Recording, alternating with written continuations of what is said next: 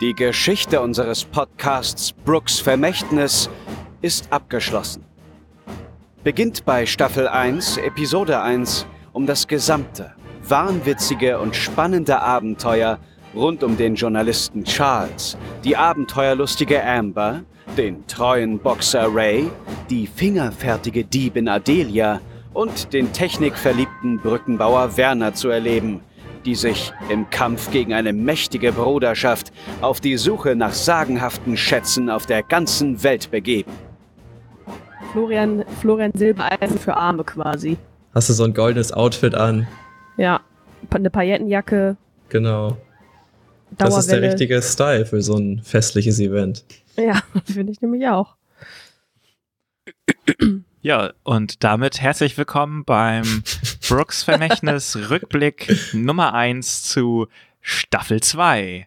Ähm, ich begrüße heute Anna. Hallo. Hallo. Und äh, Philipp. Hallöchen. Hallöchen, lieber Lukas. In äh, unserer gemütlichen Talkrunde zum, zum Abschluss von Staffel 2. Als letztes äh, hörtet ihr Zuhörer das große Finale. Und es ist jetzt tatsächlich ähm, sehr genau ein Jahr her, dass wir das aufgenommen haben. Wisst, ist, wisst ihr das eigentlich? Es ist der 1. März. Und ich glaube, am 1. März letztes Jahr sind wir äh, nee, zurückgefahren, ne? Stimmt das? Erstes Februarwochenende waren wir in der Mühle. Also es ist ein ja? Jahr und ein Monat her, genau. Ja. Ich dachte, das letzte Februarwochenende. Ich dachte, wir sind genau am. Aber nee. du, du wirst schon recht Du kannst haben. mir vertrauen. Weißt du, warum ich das weiß? Weil das ähm, war, bevor wir Carlo adoptiert haben. Ah ja, du hast recht. Unseren Hund, nicht unser Kind. Ähm, genau.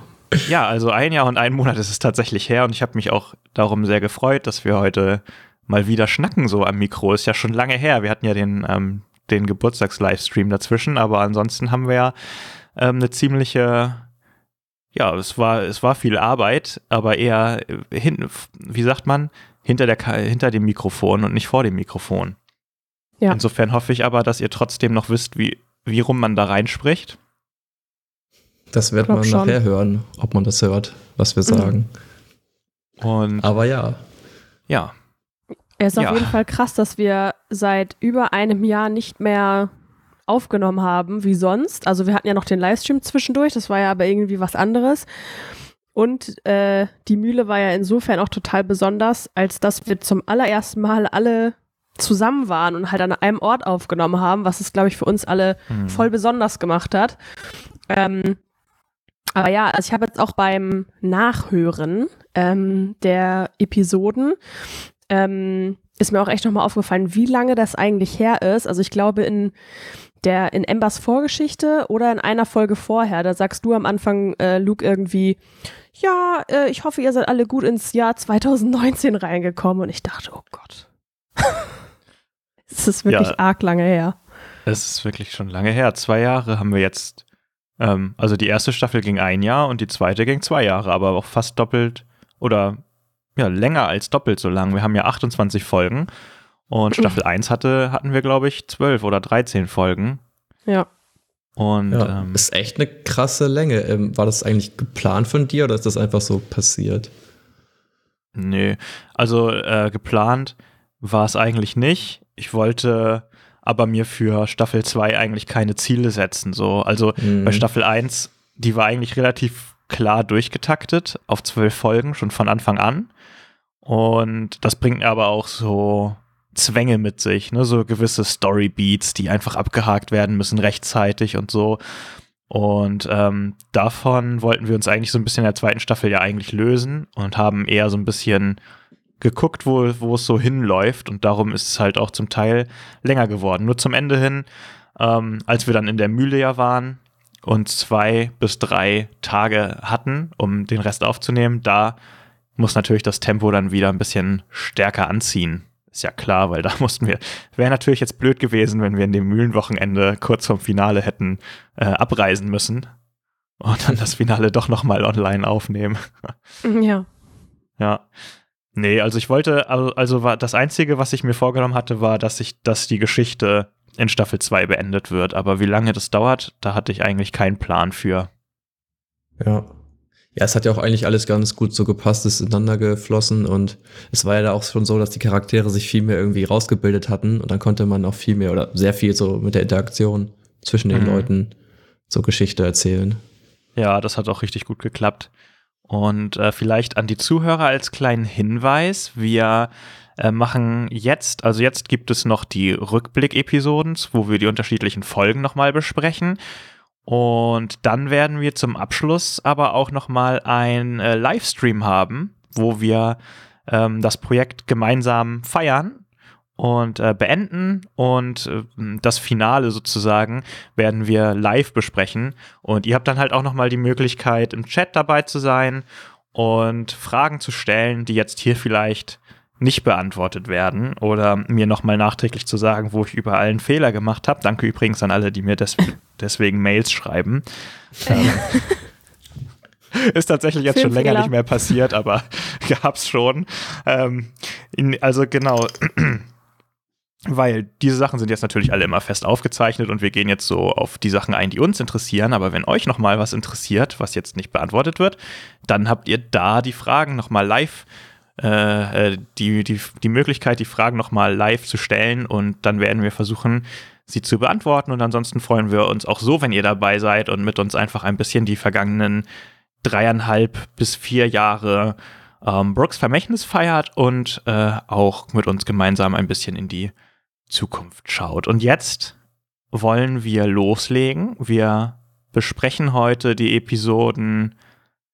Ähm, also wir fangen bei Ambers Vorgeschichte an, weil die ja die Staffel so ein bisschen einleitet. Und dann werden wir bis Episode 3, die da trägt den Titel mhm. Der Markt der Finsternis, ähm, werden wir heute gemeinsam sprechen. Und in der nächsten Folge geht es dann logischerweise ab Episode 4 weiter.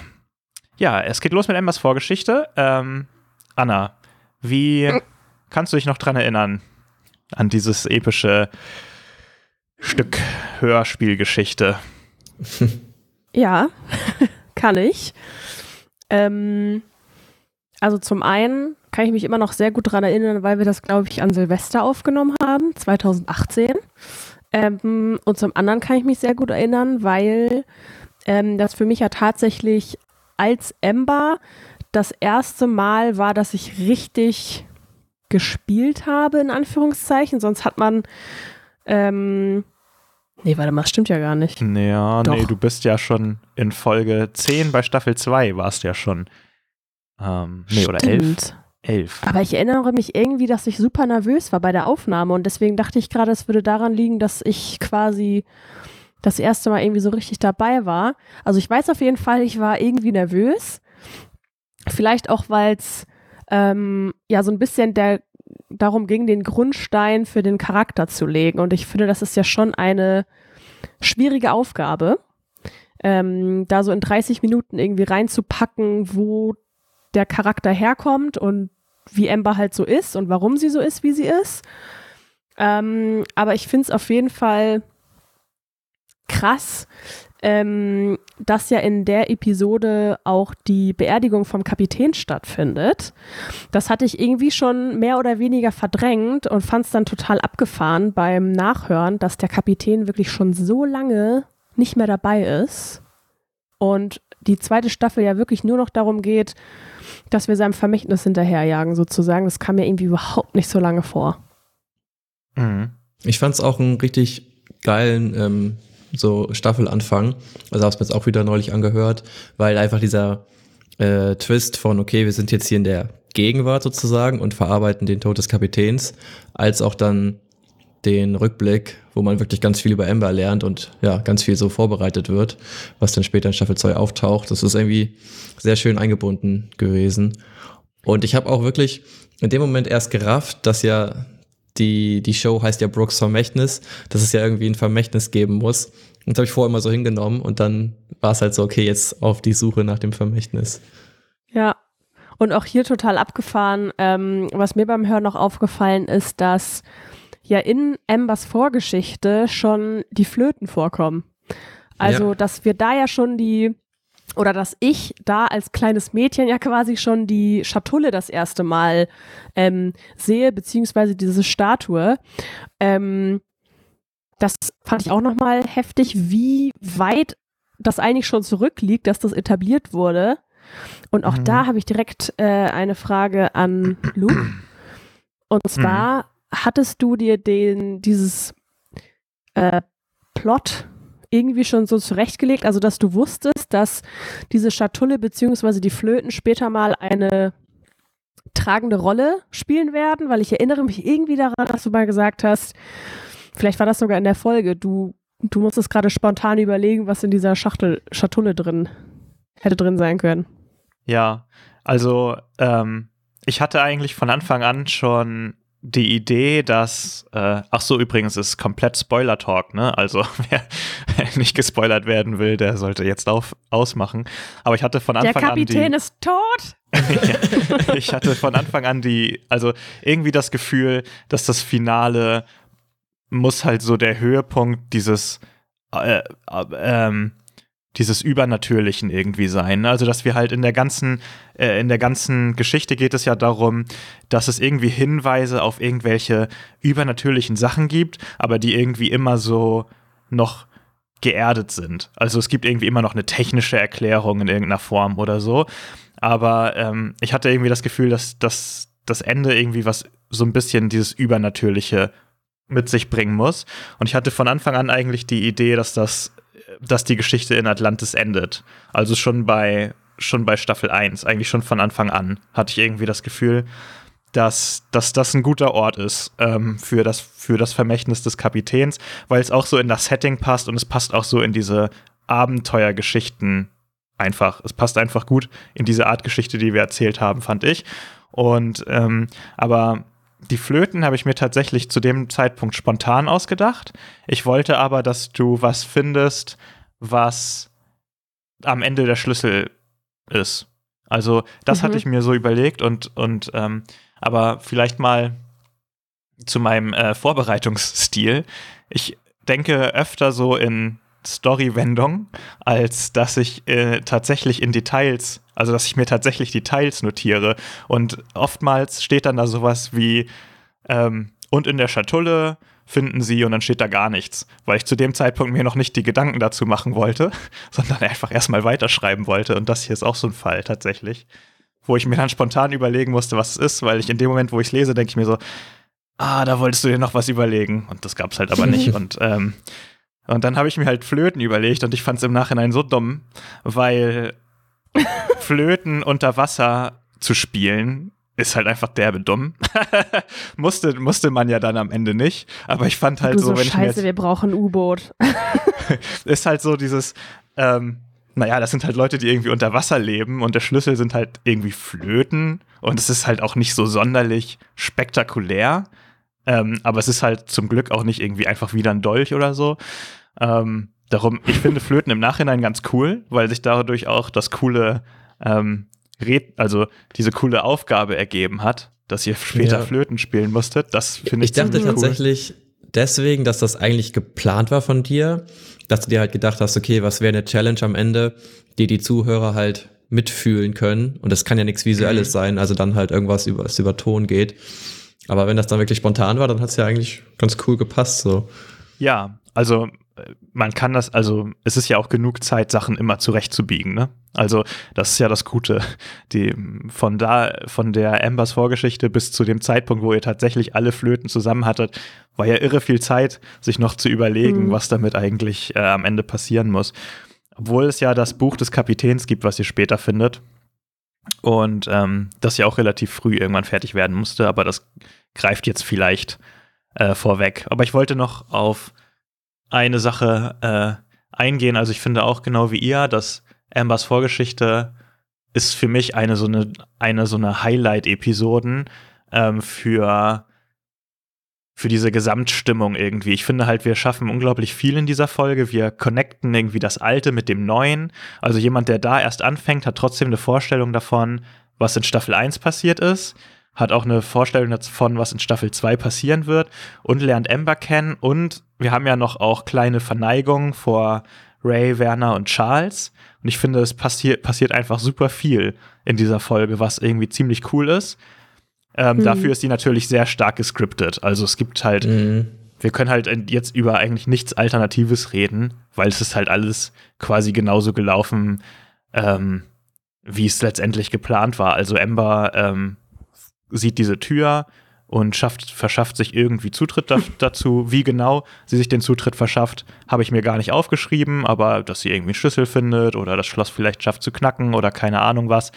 Das war klar und dann letztendlich schafft sie es, diese Truhe zu öffnen, äh, diese Statue zu öffnen und sieht halt die Flöten und äh, wird dann halt entdeckt. Also, das ist halt, ähm, wie halt bei den anderen Vorgeschichten auch, gibt es hier halt nicht viel Alternativen, aber der Fokus liegt ja auch ähm, bei, der, bei der Vorgeschichte auf einem ganz anderen Punkt. Ja, das stimmt auf jeden Fall. Ich fand beim. Ah, sorry, sag erst mal. Äh, ich wollte noch einen lustigen Fun-Fact bringen.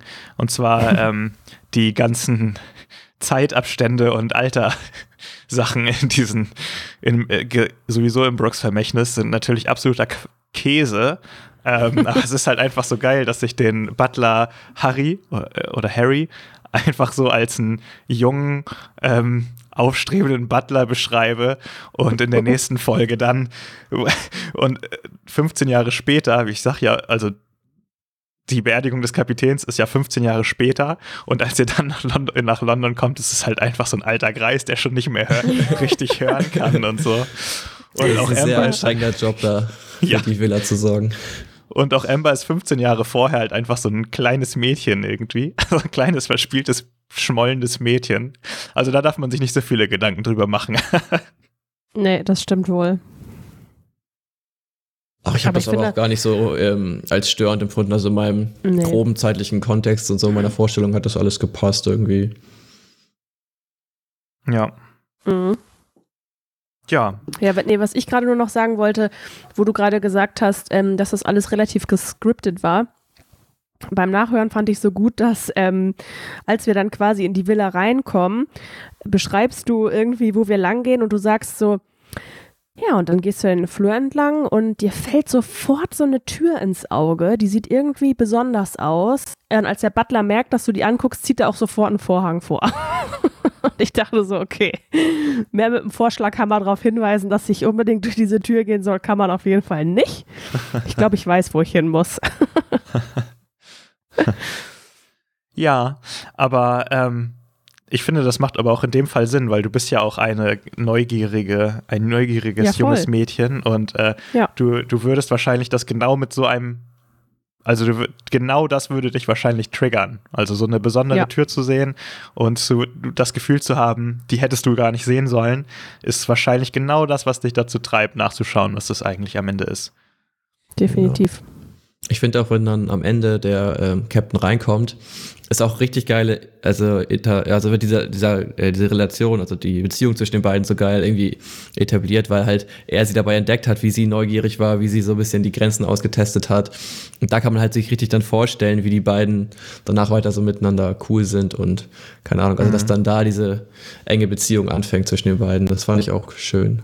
Ja, mhm. er ist halt so der coole, er ist so der coole Dad. Mhm. Bei dem man halt ja. so Sachen machen darf, die man zu Hause nicht machen darf.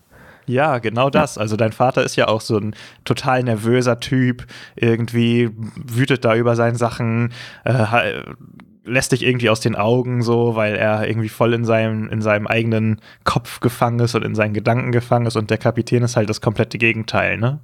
Mhm. Ja. Und man sieht halt den Kapitän, also man erlebt halt den Kapitän nochmal. Also sehr viel Schönes in dieser Folge tatsächlich. Ja. Mm, stimmt. Wer sie noch nicht gehört hat, do it. Wer sie schon gehört hat, do it again. ja. Ähm, und ja, und wir haben die Folge auf einem Bauernhof aufgenommen, was auch lustig war. Also es war ja unser, unser Silvesterurlaub und wir saßen in so einer kleinen Hütte mitten auf so einem Bauernhof und, und, und um uns rum war Hühnergegacker und äh, sowas. Und wir hatten halt schon Sorge, dass man das in der Aufnahme am Ende hört. Es war auf jeden Fall eine coole Atmosphäre auch, um aufzunehmen. Ja. Also äh, generell muss man sich das merken. ähm, an nice Orte zu fahren, um Pen and Paper zu spielen, macht echt enorm viel Ja. aus. Das stimmt. Okay, dann kommen wir äh, zu Folge 1. Die startet ähm, mit diesem richtig geilen Intro, wo wir so versucht haben, ähm, die Staffel 1 zu rekapitulieren, indem ihr Charles Artikel lest, den er über. Staffel 1 sozusagen ähm, Hm. geschrieben hat. Und äh, ich, das höre ich einfach zu gerne. Ähm, ich Ja. ich finde das so nice irgendwie, weil man fragt sich am Aber- Anfang, was ist hier eigentlich los? Also was wird da jetzt gerade gelesen? Und so langsam nach und nach wird es halt klar. Also ich höre es tatsächlich einfach nur gerne, weil ich das den ganzen Tag anhören könnte, wie Lars sich die ganze Zeit verliest. ja. Lars aka Ray. Stimmt. Und kleine, kleiner Hintergrundfact, also ähm, Lars hat sich ein paar Mal verlesen und es war einfach richtig so ein Running Gag. Und wir haben halt irgendwie einfach so gehofft, so komm, das ist jetzt der Take, den wir einfach drin lassen können. Und man merkt jetzt ja, oder man hört jetzt auch in der Folge, dass er sich wieder verliest und dann so, oh Mann, also schon richtig gefrustet ist. Und Werner dann irgendwie sagt, ja, das ist auch, Charles, der hat ja auch so einen Schreibstil, das ist schon schwer. ja. Ja, ja, da habe ich meinen, meinen kleinen Ray ein bisschen beschützt. Das ist aber toll einfach. Und dann ähm, vor allen Dingen, weil auch die, ja, es ist halt alles auch ein bisschen viel Selbstlob so, jetzt natürlich gerade, aber ich trotzdem, ich finde es sehr gelungen, weil man auch die ähm, Konstellation zwischen euch schon so gut spürt aus dieser Vorgeschichte. Einfach auf die Art, wie ihr es lest, wie ihr darauf reagiert und wie dann Ja. Charles auch am Ende reinplatzt. Obwohl ich da kurz Panik bekommen habe bei der Aufnahme, weil ich plötzlich fand, es ist sehr, sehr doll auf einmal alle gegen Charles, was natürlich auch eine für Norman eine blöde Situation ist, damit umzugehen, aber das kann er zum Glück sehr gut. Ich wollte Ja, gerade ich habe auch das Gefühl, glaube, dass er das voll geil handelt so und immer Ja. das auch ein bisschen halt provoziert und das dann aber auch genießt so und dann aber auch wieder das gerne entschärft so. Also das ist eigentlich immer ganz Mhm. cool, dass man da auch jemanden hat, der nicht immer nur mit dem Strom schwimmt. Ja. Ja, voll. Also das Thema werden wir gleich noch ein paar Mal haben, glaube ich. Also das Mhm. ist, finde ich, in den ersten drei Folgen ähm, eine eine durchgehend, durchgehende Thematik, über die man sprechen kann, der Faktor Charles. Ja. Ähm, aber der zunächst Faktor Charles. So kann die Faktor Folge Charles. heißen. Rückblick, der Faktor Charles. Ähm, zunächst einmal kommt ihr an und habt nur diesen, nur diese Koordinaten, denen ihr, denen ihr folgt. Und ähm, nach einer kurzen Diskussion, ob ihr die dampfbetriebenen Kutschen nehmen wollt oder lieber doch eine normale, ähm, ja, fahrt ihr, glaube ich, los. Ähm, und Charles gibt noch den, seinen Artikel beim wandelnden Boten ab. Ähm, um ihn drucken zu lassen, nachdem ihr den freigegeben habt. Er hat den nochmal geändert sagt er zumindest. Und äh, genau, dann Mhm. kommt ihr ja zur Villa des Kapitäns, die wir aus der Vorgeschichte dann auch schon kennen. Genau. Ja, ich finde auch, dass die Szene, die da entsteht, ist halt richtig, richtig funny, weil das ja mit diesem ähm, Bücherregal dann ist, ne? Mhm. Dass wir da ähm, also ja versuchen, wir sehen das ja und versuchen da irgendwas in, dann rauszubekommen, den Mechanismus. Und dann, also wirklich, als wäre es gescriptet, halt vorher zweimal dran ziehen an den Büchern, nichts passiert. Dann kriegen wir den Hinweis und Werner sofort, okay, let's fetz, zieht dann im. Buch und es ist für immer verschlossen. Also ich habe wirklich direkt Ja. beim Hören war ich wieder auf 180. Ich war wieder richtig sauer wie damals bei der Aufnahme, weil ich so dachte, das kann doch nicht sein. Und vor allem dann auch der Moment, wo Luke so sagt, ja, da kommt von unten eine Platte rauf und ich so, okay Leute, wir haben nur noch zwei Versuche. Und ihr so, äh, nee, wir hatten schon zweimal an anderen Büchern gezogen und ich so, oh Gott. Ja. Okay. Das bedeutet es also jetzt die nächsten zwei Jahre mit dieser Crew unterwegs zu sein. Aber hier habe Ja, ich mir tatsächlich äh, eine Frage aufgeschrieben. Mhm. Ähm, und zwar war es ja so, dass ähm, wir das ähm, Rätsel ja letztendlich über die Schatulle gelöst haben, ne? Ähm, wo dann ja quasi eine Nachricht des Kapitäns drauf gesprochen war. Mhm. Ähm, und ich wollte mal fragen, was wäre denn der richtige Weg gewesen? Also wir hätten offenbar ein anderes Buch, äh, an einem anderen Buch ziehen müssen. Was ja. wäre denn the right way gewesen? Ah ja. Also äh, die, die, das Rätsel, das der Kapitän aufgibt, ist ja ähm, was reicht herauf bis an die Sterne? Mhm. Und äh, ich habe darauf eine Antwort und ich habe darauf, äh, also es gab kein, ich habe kein Bücherregal entworfen mit Büchern drin, sondern ähm, ich hätte halt, wenn ihr den, das richtige Wort oder die, auf die richtige Lösung gekommen wärt, hätte ich euch halt da ein Buch hingezaubert. Wenn ihr jetzt nach einem Buchtitel oder so gefragt hättet, mhm. der die Lösung beinhaltet hätte, dann wäre dieses Buch da gewesen, ähm, egal wie der formuliert gewesen war. Aber die Antwort ist, ähm, also das Rätsel ist Berg. Äh, Berg. Äh, absichtlich. Bitte? ist die Lösung Berg? Ich musste sofort an Berg denken, als ich es gehört habe. Nee, was schätzt falsch. du, Philipp? Weißt du es? Äh, nee. Wie heißt das? Was reicht hoch bis an die Sterne? Der, Der Himmel? Himmel? Aber es ist eine nee. langweilige die, Antwort. Die Luft, die hm. Ozonschicht. Der Blick. Der Welt. Ah. Und was hättest du denn dann gefreestylt? Naja, ein Buch, das irgendwie mit Blick in irgendeiner Form zu tun hat. Jedenfalls. Okay. Ja, also es ist ein schweres, ist ein ziemlich schweres Rätsel, ähm, aber das ist ja auch so gewollt vom Kapitän. Und ähm, es gab hier ja auch die Option, dass ihr das Rätsel nicht löst, was ja auch passiert ist. Ja. Ähm, also ihr hättet drauf kommen können und wenn ihr drauf gekommen wärt, dann hätte sich das Bücherregal geöffnet und hätte den Weg freigegeben in den Raum, ähm, wo halt auch die Statue gewesen wäre. Aber der Raum wäre halt leer gewesen und die Statue auch, weil wie ihr ja später erfahrt, alles äh, unter einem doppelten Boden gebracht wurde.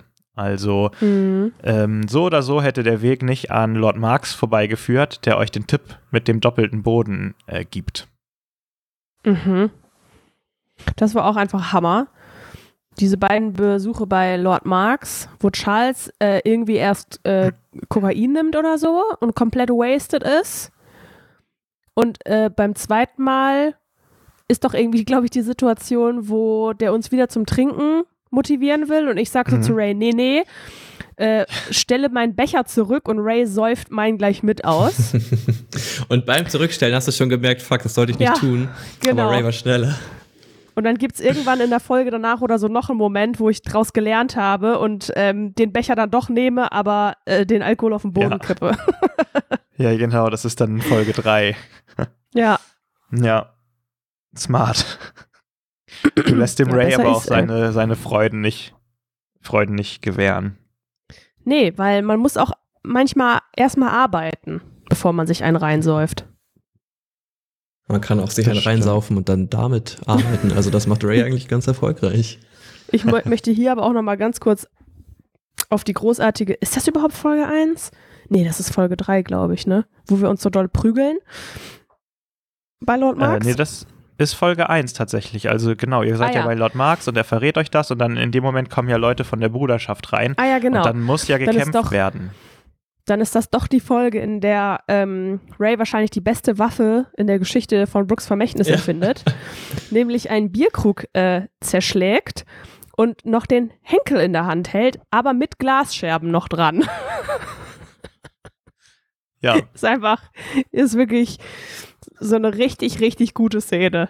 Also in, mein, in mein, meine Fantasie reicht nicht so weit, dass ich mir vorstellen kann, was er sich genau vorgestellt hat dabei. Also äh, bei einer Bierflasche kann ich das verstehen, wenn du dann so eine abgeschlagene Flasche hast. Ähm, aber beim Bierkrug mit dem Henkel, das kann ich also bis ich heute glaube, nicht er hat was von einem Schlagring gesagt dann. Aber mhm. ich glaube auch eher, dass die Assoziation, die er hatte, eine Flasche war. Und dann hat das irgendwie, hat er den Krug genommen und dann hat er versucht zu improvisieren. Aber es war auf jeden Fall sehr unterhaltsam. Mhm. Und zeigt dann ja auch, dass für ihn die stärkste Waffe immer noch seine Fäuste sind. ja. Und Ember klaut dann das eigentlich und äh, ja, genau. zieht also, voll durch. Ich mach's dann quasi äh, mit einer Flasche. Ähm, und äh, ja, legt da ja auch wieder einen richtig krassen Kill hin, ey. Also das hat mich so erschrocken. Ja, manchmal also geht's wirklich, halt richtig dass du das gemacht Hast. Ja, ich weiß, das ich habe mich beim Hören auch erschrocken. Das da habe ich auch jetzt beim Nachhören tatsächlich. Zuhörer. Gott. Das habe ich auch beim Nachhören jetzt tatsächlich gedacht, so, oha, ja. das ist schon krass. Also das ist nicht mal eben ja. so. Also bis, das, bis dahin gab es so einen Kill eigentlich noch nicht, außer, ähm, nee. außer aus Versehen, so mit äh, Werner mit seinem Arm mal äh, jemanden das Gesicht platt Leute gehauen. geschossen. Ja, ja, oder halt dann, wenn geschossen wurde, ganz offensichtlich so, ne? Aber das fand ich auch so. Ray und ich, ich bin ja sogar, also ich würde sagen, Ray und ich prügeln uns mit denen und ich bin extra auf Raufen gegangen, um das Ganze ein bisschen klein zu halten. Und dann kommt Amber und haut erstmal hier die, die Leute. weiß ich nicht, Atemwege kaputt. ja, das war, das war halt wirklich literally einfach richtig harter Kill. Also, Vielleicht warst du noch frustriert von der Steinscheibe. Das kann sein. ja. Richtig nice. Naja, Richtig nice. Amazing. Ja, aber halt gut. Also, ähm, ich wusste zu dem Zeitpunkt, hatte ich ja noch keinen Plan, so wie lange ihr in London sein werdet. Also, das war noch gar nicht so richtig. Ähm, also, wie gesagt, ich wollte ja immer so ein bisschen gucken, wie, so, es so float, sozusagen. Und ähm, ich hatte mir überlegt, dass Lord Marx so ein bisschen so der Anker sein soll. Also, dass Lord Marx immer so ein bisschen so ein Ort ist, an dem ihr, wenn ihr in London seid, immer mal wieder kommt, um vielleicht entweder einen Hinweis zu bekommen oder ähm, was abzugeben oder keine Ahnung, einfach das als Treffpunkt nutzen könnt oder so. Ich wollte Lord Marx auf jeden Fall ein bisschen ähm, prominenter machen. Ähm, Lord Marx hat auch später noch so ein paar Stor Story Beats, die liegen bleiben dann aus diversen Gründen. Äh, da können wir dann gleich nochmal drüber sprechen. Aber immerhin ähm, interagiert ihr ja ein bisschen mit ihm. Mhm. Und seid auch, glaube ich, zweimal da. Mhm. Aber ist halt immer so ein bisschen so, ne? Also, ähm, so ist das bei Pen and Paper, da bleiben halt auch, man macht mehrere Angebote und dann geht es halt in eine Richtung und andere Sachen bleiben dann halt liegen. Das ist halt so. Man weiß ja auch okay nicht, so. wem man vertrauen kann und wem nicht.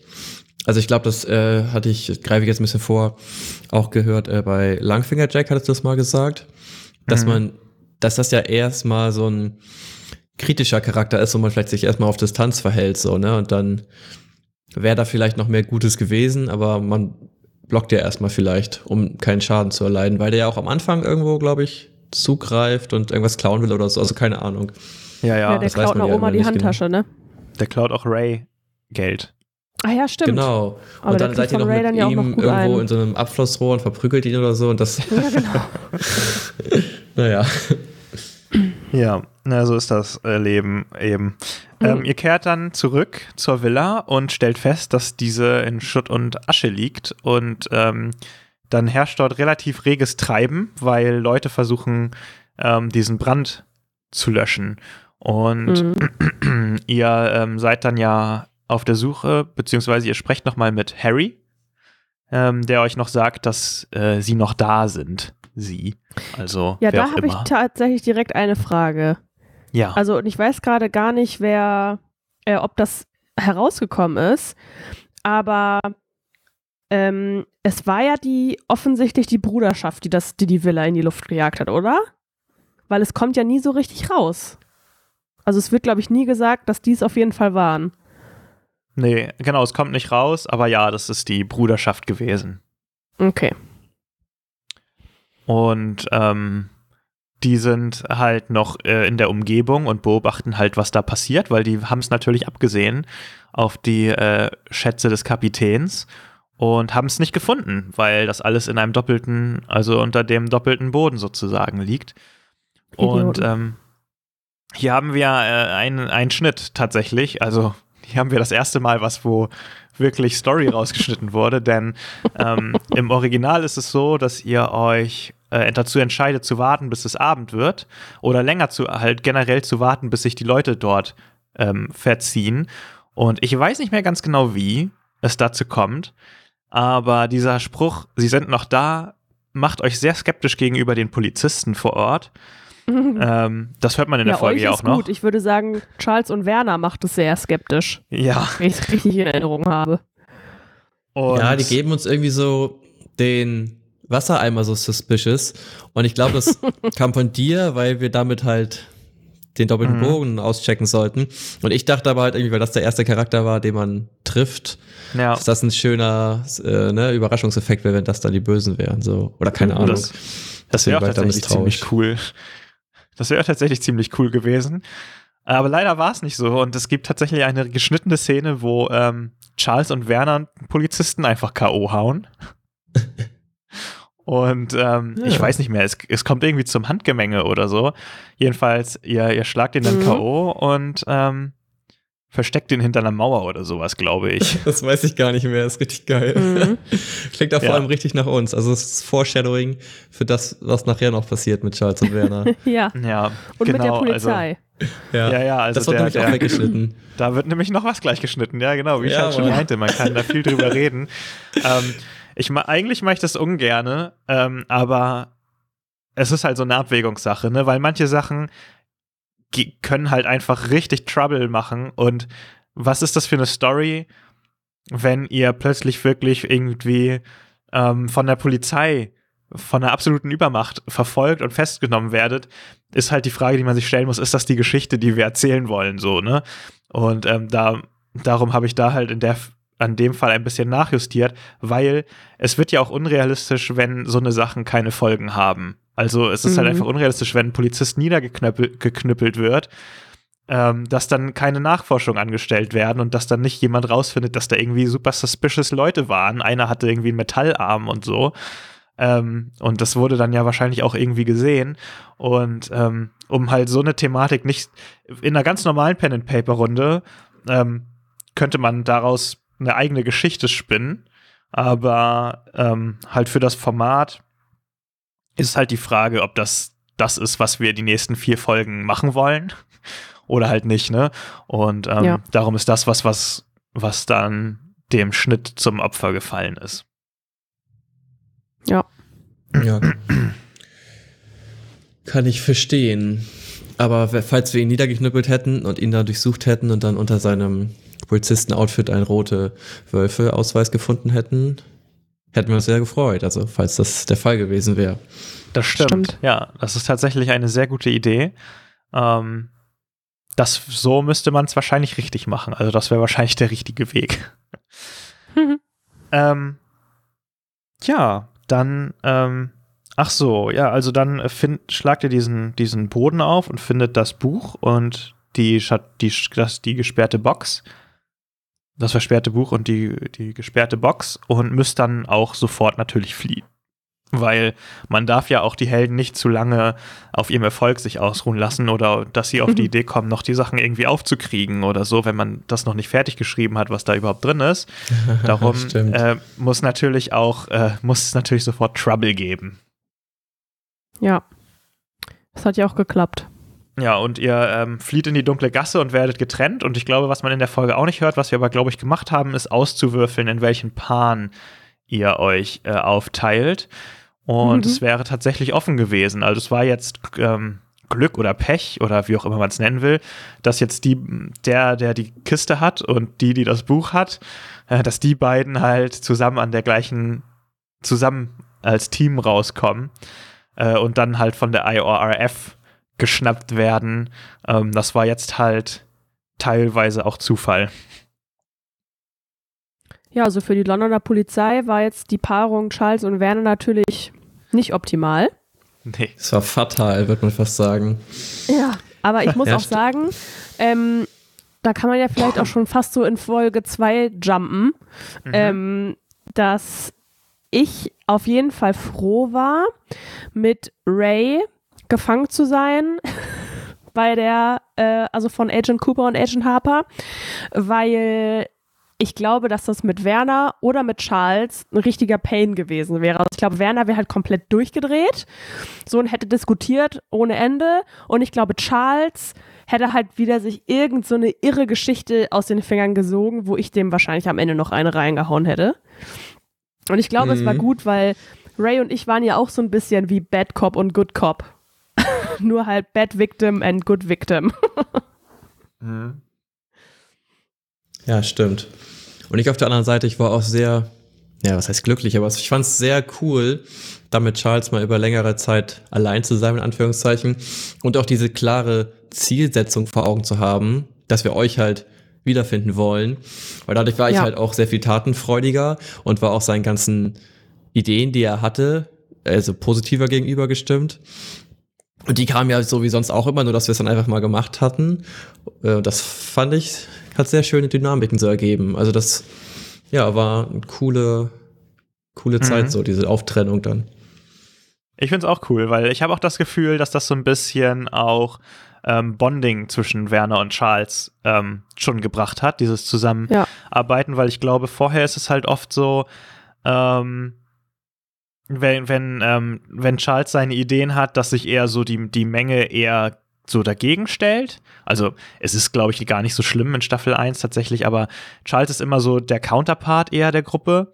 Und ähm, durch diese, dadurch, dass ihr jetzt zusammen funktionieren müsst, ähm, lässt du, lässt du Charles halt auch manchmal Sachen durchgehen, ähm, die du, von denen du vielleicht gar nicht so überzeugt bist, ne? Aber es ist einfach so ein bisschen so dieses Geben und Nehmen, ne? Also jetzt probieren wir das mal, jetzt probieren wir deine Idee mal aus. So, ich glaube, das ist mhm. so ein mhm. bisschen so, ja, so eine kleine Bromance, so ein bisschen, die da entsteht. Mhm. Ja, stimmt. Also ich habe auf jeden Fall da auch das Gefühl gehabt, dass wir da irgendwie so ein bisschen zusammenwachsen und dass das irgendwie eine Sache ist, auf die wir uns später auch berufen. Und das hat auch einfach derbe Spaß gemacht, so, ne? Das mal irgendwie dann freien Lauf zu lassen. Genau, da wurde ja auch nochmal später was weggeschnitten, mhm. dass sie dann ja in der Polizeiwache waren und weiß gar nicht mehr, was wir da gemacht haben. Auch die angezündet haben, oder? Mhm. Ihr wolltet die anzünden, ja. Also, äh, glaube ich. Also, wenn ich mich jetzt recht zurückerinnere, ähm, das ist ja, ja sowieso immer die zwei Sachen bei Charles, ne? Niederknüppeln oder äh, anzünden. Oder beides am besten. Und ähm, ja, genau, also euer Plan war tatsächlich ja auch Verstärkung zu holen. Ähm, das fand ich auch geil, dass ich da nochmal, genau, dass ich da auf die äh, Idee gekommen bin mit diesem äh, Empfehlungsschreiben, schreiben, was ich auch die ganze Zeit hatte, auch mhm. in der Staffel 1 und nie benutzt habe, was ja eigentlich voll viel, ja, spannende Erzählung so bereit liefert, wenn man das dem Polizisten mal geben kann. So, hier, mhm. gehorch mir mal so. Das war dann ja auch ja. sehr unterhaltsam. Ja.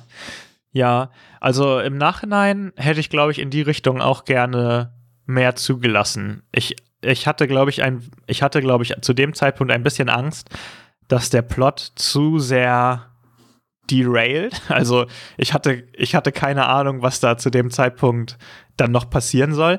Also man muss dazu vielleicht auch sagen, wir haben das ja so aufgenommen, dass ich mit, ähm, mit Anna und Lars einen Tag aufgenommen habe und danach habe ich mit äh, dir und Norman ja einen Tag aufgenommen. Und wir hatten ja uns vorgenommen, weil wir wollten ordentlich Folgen vorproduzieren.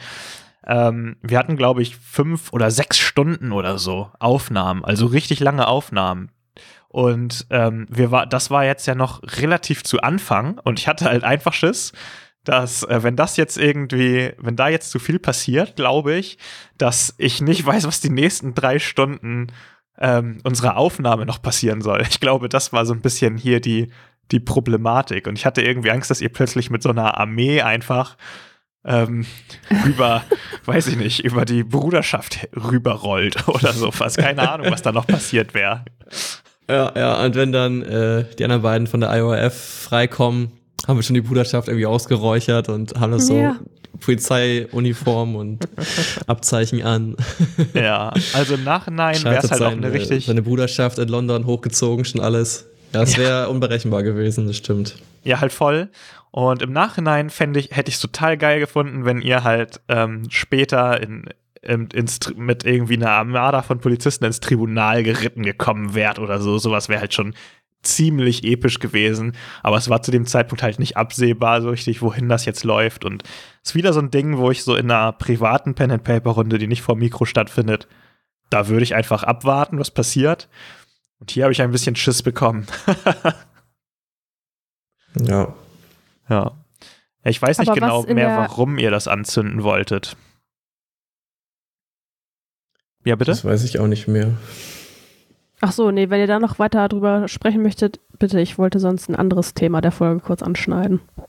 Ach so, also ihr nehmt auf jeden Fall da ja die Polizeiuniform mit und ähm, oder eine Polizeiuniform am Ende noch und ähm, ja, also ja und dann begeben wir uns auf äh, Fährten lesen, aber das können wir ja gleich erzählen. Jetzt kann ja Anna noch mal genau, anhaken. genau. Jetzt kommen wir mal zu den zum Queens Hotel. Ja, also erstmal ähm, total cool, dass das ja eine Folge ist, in der wir auch mal zwei Gastsprecher dabei hatten. Mhm. Ähm, und das war für uns alle tatsächlich eine Überraschung. Ähm, beziehungsweise was heißt für uns alle, also vor allem für Ray und mich, äh, ich, dass Luke da hinterrücks äh, zwei Gastsprecher engagiert hat quasi, ähm, die dann dazu kamen. Also das war auf jeden Fall voll die Überraschung und hat das irgendwie nochmal äh, ja, deutlich besonderer und vor allem irgendwie spannender gemacht, äh, plötzlich mit zwei Menschen zu spielen, äh, mit denen man vorher halt noch nie gespielt hat. Ähm, und was ich hier rückblickend nochmal so lustig fand, ähm, dass ja am Anfang es halt irgendwie voll den, das Missverständnis mit dem Namen gibt, weil wir alle am Anfang denken, dass die Organisation IOIF heißt. Mhm. Weil irgendwie das erste Mal, als ähm, Agent Cooper ist das, glaube ich, das ausgesprochen hat, hat er so das R so ein bisschen verschluckt. Und äh, Ray und ich sagen halt die ganze Zeit immer, ja, hier die IOIF. Und irgendwann fällt dann ja auch der komplette Name, die Internationale Organisation für Recht und Freiheit. Und wir immer so, mm ja, die IOIF. das fand ich rückblickend nochmal richtig gut, dass uns das auch einfach nicht aufgefallen ist. Aber ja. ansonsten muss ich sagen, ähm, fand ich auf jeden Fall die Situation, auch jetzt rückblickend, gefangen zu sein in dieser Verhörsituation irgendwie echt äh, challenging. Weil ich fand, das ist eine total schwere Situation, äh, in die man sich reindenken kann, weil man war halt noch nie in so einer Situation, God bless. Und man kennt das ja wirklich nur so aus Film und Fernsehen eigentlich, ne? Und deswegen lag das irgendwie auch so nahe, sich halt so zu verhalten, wie man es halt aus Film und Fernsehen kennt. Mhm. Und ich dachte halt so, ja, zu Ember passt halt auf jeden Fall richtig gut, dass die so, die hat halt so diese Null-Bock-Attitüde, so ich sage euch gar nichts und versucht dann ja irgendwie auch quasi über diesen Verführen-Skill ähm, den einen Agenten so einzuschüchtern und ist halt direkt so, hey, du willst das doch gar nicht, komm. und ähm, das war irgendwie beim Anhören, also habe ich auf jeden Fall nochmal gemerkt, dass ich jetzt wahrscheinlich auch nicht wüsste, wie genau man da am besten mhm. sich verhalten soll. Ja, mhm. vor allem, weil, wie du ja meintest, das waren zwei völlig neue Sprecher. Und das macht es ja auch nochmal unberechenbarer, weil bei Lukas weiß man so ein bisschen, wie er reagiert vielleicht und so weiter. Na klar haben die Charaktere irgendwie eine Hintergrundgeschichte. Ja. Aber da kannst du dich auf irgendwas berufen oder kannst du dich einschätzen. Und bei zwei völlig Fremden, wo du gar nicht weißt, wie deren Charaktere jetzt konzipiert wurden, das kann ja alles sein. So, du wusstest ja auch nichts über die IO Total. RF. ja, genau. Und ich dachte halt auch so die ganze Zeit, wa was ist, also ähm, der Agent Harper war es ja, glaube ich, also quasi der Bad Cop von beiden. Übrigens, äh, Grüße an, an Sascha und Pascal. genau. Ja, liebe Gali Grüße. Grü. Ähm, der ja von Anfang an schon immer so war, ja, ich lasse jetzt mal meine Knochen knacken und äh, vielleicht sollten wir mal die Messer holen. Aber ich habe, glaube ich, relativ schnell gemerkt, dass das halt so ein bisschen Show ist. Also egal, ob das jetzt sozusagen zum Charakter gehörte oder ob Sascha das vielleicht nur nicht gemacht hat, weil er auch nicht wusste, soll ich jetzt all in gehen irgendwie als Gast in diesem Podcast. Ähm, aber trotzdem, genau das, was Philipp gerade gesagt hat, du weißt halt nicht, was er macht, ne? Und ich hatte halt immer voll Angst, dass wenn ich da jetzt wieder so Widerworte gebe, dass die, keine Ahnung, Ray irgendwie den Arm brechen oder so. Es hätte ja alles passieren können. Ähm, von daher war ich dann doch sehr froh, als, ähm, ja, ich glaube, der, der Schwenk in der Situation kam mir dann quasi, als ich angefangen habe, den von der Bruderschaft zu erzählen und äh, wir die dann überzeugen konnten, dass wir eigentlich auch gemeinsame Sache gegen einen gemeinsamen Feind machen können, mhm. ähm, anstatt dass die uns da jetzt fertig machen. Und ich fand, das war auch ein sehr guter Ausgang der Situation. Ja, also was halt, also was hier wirklich spannend ist, ist, es hätte ja, also es hätte wirklich alles passieren können, weil das einzige, ich habe den, also ich habe den komplett einfach die Freiheit gelassen, das zu machen, was sie wollen. Und äh, ich war mir halt anfangs ein bisschen unsicher, wie gut das so wird, weil ich weiß, dass die selber ja auch Pen and Paper spielen, aber wie dann so jemand so reagiert, der dann halt plötzlich irgendwie den, den, den Bösen in Anführungszeichen spielen muss, bei anderen, zwei anderen gegenüber und so, kann man ja überhaupt nicht einschätzen so richtig, ne? Und ähm, die haben von mir halt wirklich nur ähm, Stichpunkte zu euch bekommen, also wie so Steckbriefe.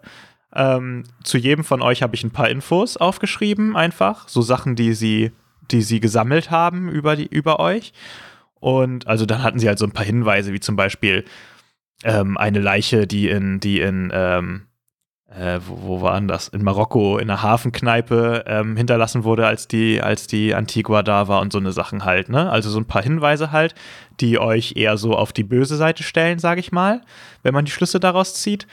Und ähm, ich habe den noch äh, aufgeschrieben, ich habe denen so eine kleine Zeichnung gemacht, wie so die, deren Stock aussieht. Und dann konnten sie sich halt sozusagen selber, also die haben ja ein, ein Stockwerk in diesem Queens Hotel gemietet ähm, dafür.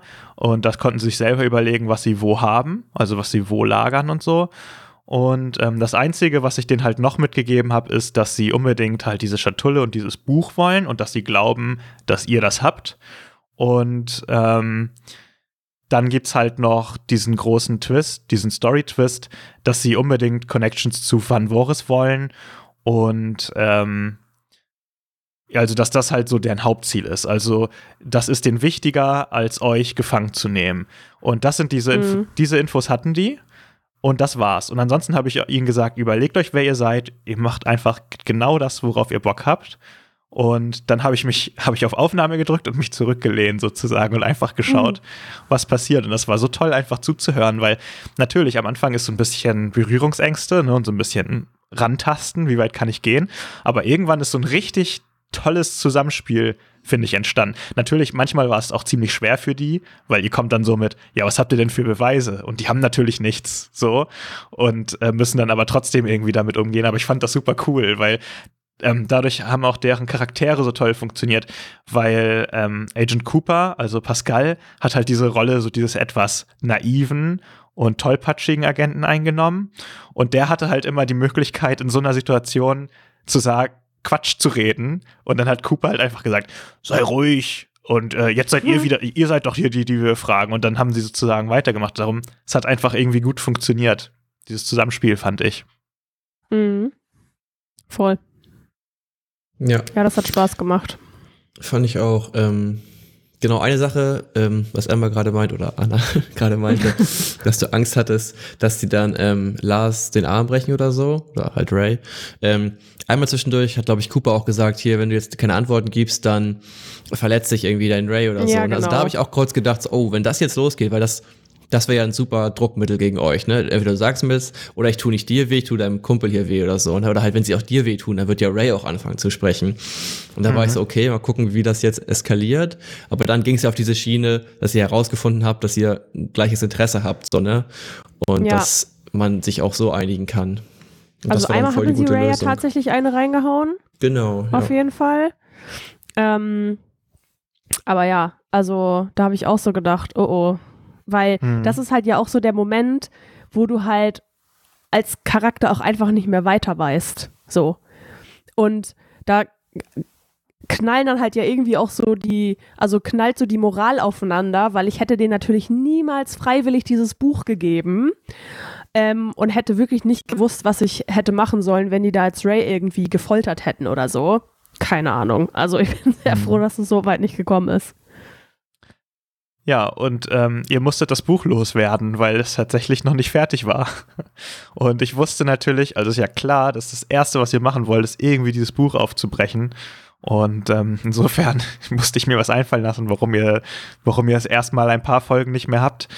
Ähm, und ja, was, was ich aber auch interessant finde, ist, dass ich den auch komplett überlassen habe. Also ich habe denen halt gesagt, ihr seid so eine, ihr seid eine übermächtige Organisation ihr macht wirklich, macht bitte aus diesem Hotelzimmer, was ihr wollt, so nach dem Motto, ne?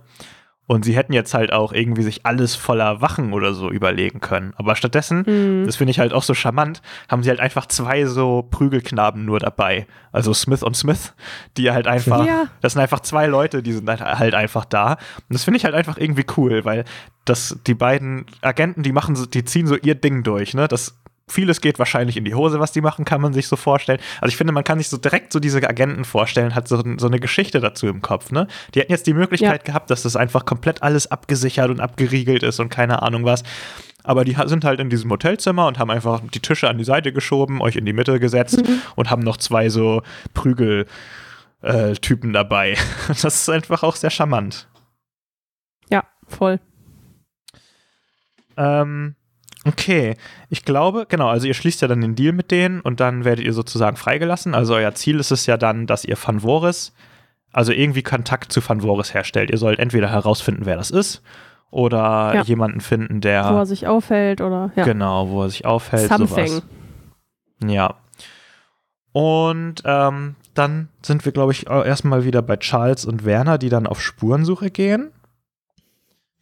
Und ähm, tatsächlich, was ich mir überlegt hatte für Werner und Charles, was sie bestimmt machen würden, ähm, war, dass sie zu Antigua gehen und mhm. äh, gucken, ob die beiden vielleicht dort angekommen sind oder dorthin gegangen sind.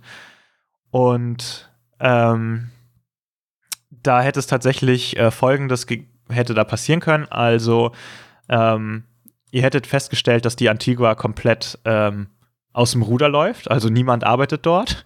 Die Leute sind irgendwie betrunken und die Hälfte der Besatzung hat halt die Antigua verlassen. Und ähm, ihr findet halt raus, dass Alistair gerade nicht auf der Antigua ist, sondern dass der in einer Wohnung in London ist, die auch dem Kapitän gehört hat und sich dort halt um die mhm. Hinterlassenschaften kümmert. Also da versucht so alles zu regeln, was jetzt zu regeln ist nach dem Tod des Kapitäns, was nicht wenig ist. Und ihr hättet ähm, zu dieser Wohnung gehen können und hättet dort Alistair und Gage getroffen und hättet dort tatsächlich ähm, von Gage gehört, der sich umgehört hat für Alistair, wieso die Lage in London ist. Ihr hättet gehört, dass die IORF vertreten ist, also die Internationale Organisation für Recht und Freiheit, dass die ähm, in London verstärkt gesichtet wurde. Und ähm, auch schon die Vermutung, dass die in Richtung des Kapitäns hier ermitteln würden. Also das hättet ihr ähm, dort erfahren können.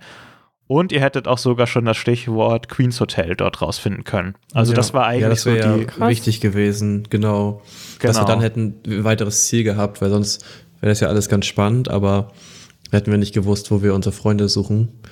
Ja, genau. das wäre auch spannend gewesen. Aber ich ja, glaube, also es ist ja auch echt fast, also es wäre fast dazu gekommen, ne? Das ist mir nämlich beim Hören auch nochmal aufgefallen, weil äh, Werner sagt irgendwie zu Charles, also wir haben jetzt zwei beziehungsweise drei Möglichkeiten.